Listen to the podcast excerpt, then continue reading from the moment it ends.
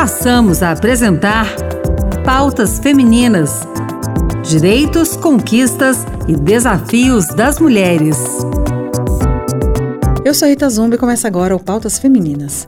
As mulheres são 51% dos habitantes do Brasil, mas apenas 12% do total de gestores municipais, totalizando 444 prefeitas. Já as mulheres negras representam 28% da população, mas governam 4% dos municípios. Enquanto isso, os homens comandam 88% das prefeituras do país.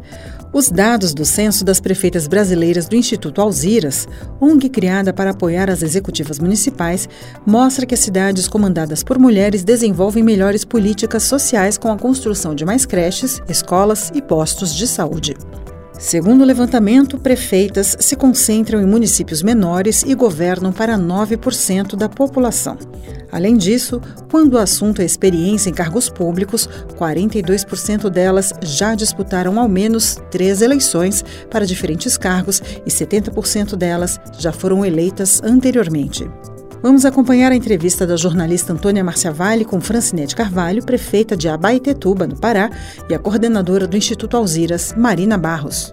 Existe uma gestão diferenciada de mulheres na, à frente de prefeituras, porque são mulheres, porque têm experiências diferentes. Eu vou começar então com você, Francinete. Depois eu queria que você nos falasse um pouquinho sobre o Instituto Algiras. Uhum.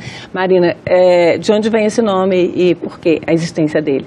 Francinete a gente acredita que existe um olhar diferente, né? Homens e mulheres são pessoas diferentes, mas o que torna a gestão diferente é a capacidade de cada gestor, né? Não é porque uma gestão governada por mulher que ela vai ser melhor ou uma gestão governada por homem. A nossa luta enquanto mulheres prefeitas, vereadoras, deputadas é para que nós possamos ter um espaço democrático na política. Mas existem características que são discutidas, inclusive através de pesquisas que demonstram que as gestões femininas, elas tendem a ter um olhar sim mais voltado para as questões sociais, questões relacionadas ao cuidado. E isso inclui inclusive discutir é, financiamento, porque a gente não tem como cuidar se não olhar a economia e o orçamento e o financiamento. É no orçamento que a gente vê o que é realmente prioridade. Né? Como é que vocês fazem para equilibrar esse orçamento e ter esse olhar voltado mais para o social? Bem, como você falou, tem que estar presente no orçamento. A minha cidade, por exemplo, em Abaetetuba, no Pará, a gente trabalha com orçamento criança. A gente tem, faz questão de registrar o quanto do nosso orçamento são voltados para a política da infância, da criança e do adolescente, que a nossa Constituição fala que deve ser prioridade, o Estatuto da Criança e do Adolescente. Isso deve estar presente, né, marcado. Quanto que a gente é, também desenvolve de ações voltadas para a questão da igualdade de gênero, a própria questão do clima, que a gente precisa ter políticas ambientais. Isso tem que estar, tem que refletir no nosso orçamento público.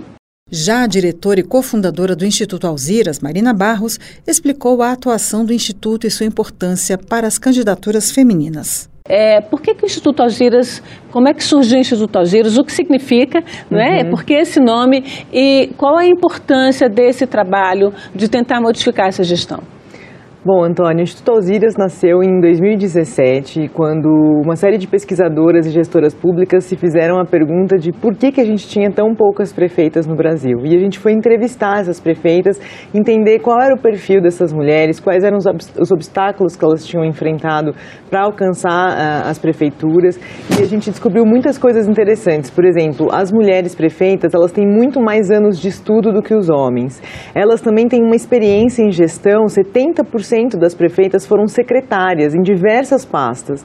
Né? Então, elas têm uma experiência em gestão que não é um, é um acúmulo que elas já vêm fazendo na sua carreira. Muitas delas já foram candidatas a vereadoras, já foram vice-prefeitas. Então, é uma trajetória, uma carreira que não é alguém que está caindo de paraquedas. Já tem uma, um acúmulo e uma experiência na gestão pública para fazer esse, esse, essa gestão municipal. E a gente ficou muito, muito surpresa em relação a esse número dos 12%. Inclusive, é, elas governam, na, na, sua maior parte, municípios de menor porte, né, completando aí 9% do, da população brasileira governada por mulheres. E nós vamos entender um pouco dos obstáculos que essas mulheres enfrentavam para acessar esses espaços é, políticos. Né? Então, tem obstáculos desde a questão do financiamento de campanha, que é uma questão para as mulheres acessarem recursos, para fazerem campanhas competitivas.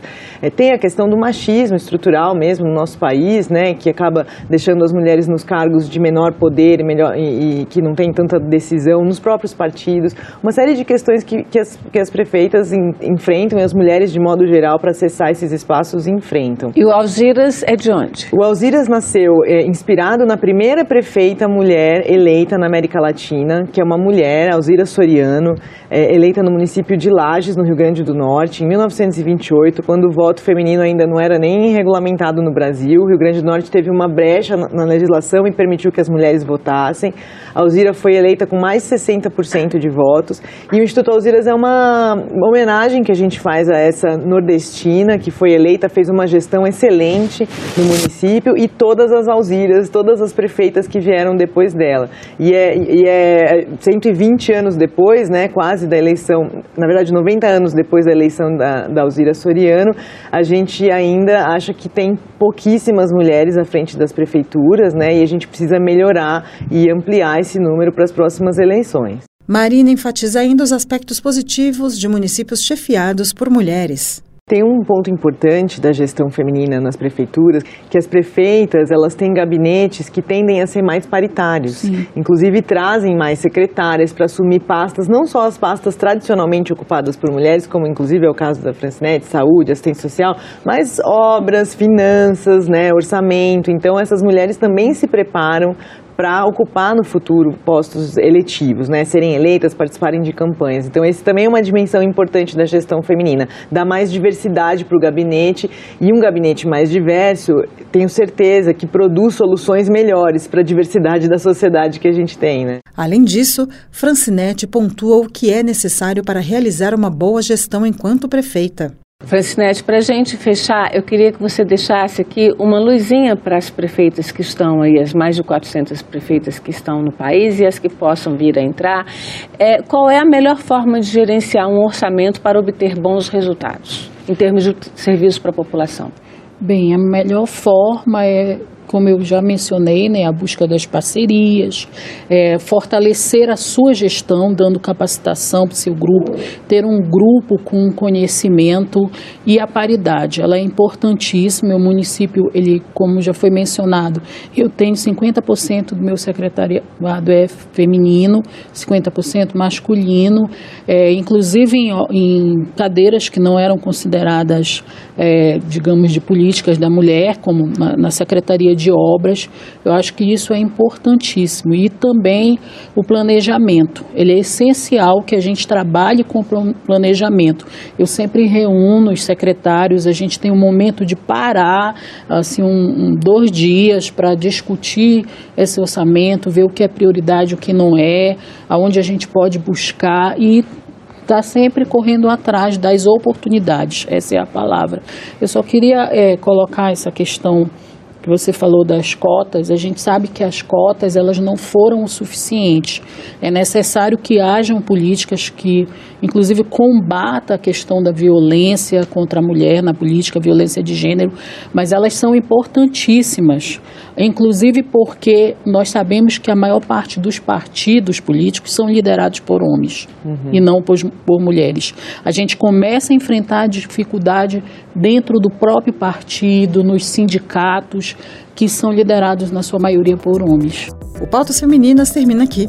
No programa de hoje, você ouviu a entrevista da jornalista Antônia Márcia Vale com Francinete Carvalho, prefeita de Abaetetuba, no Pará, e Marina Barros, do Instituto Alziras.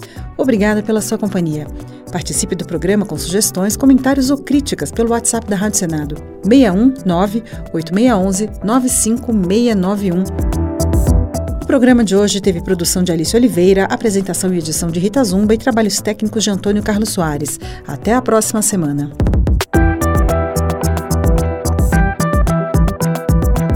Acabamos de apresentar Pautas Femininas Direitos, conquistas e desafios das mulheres.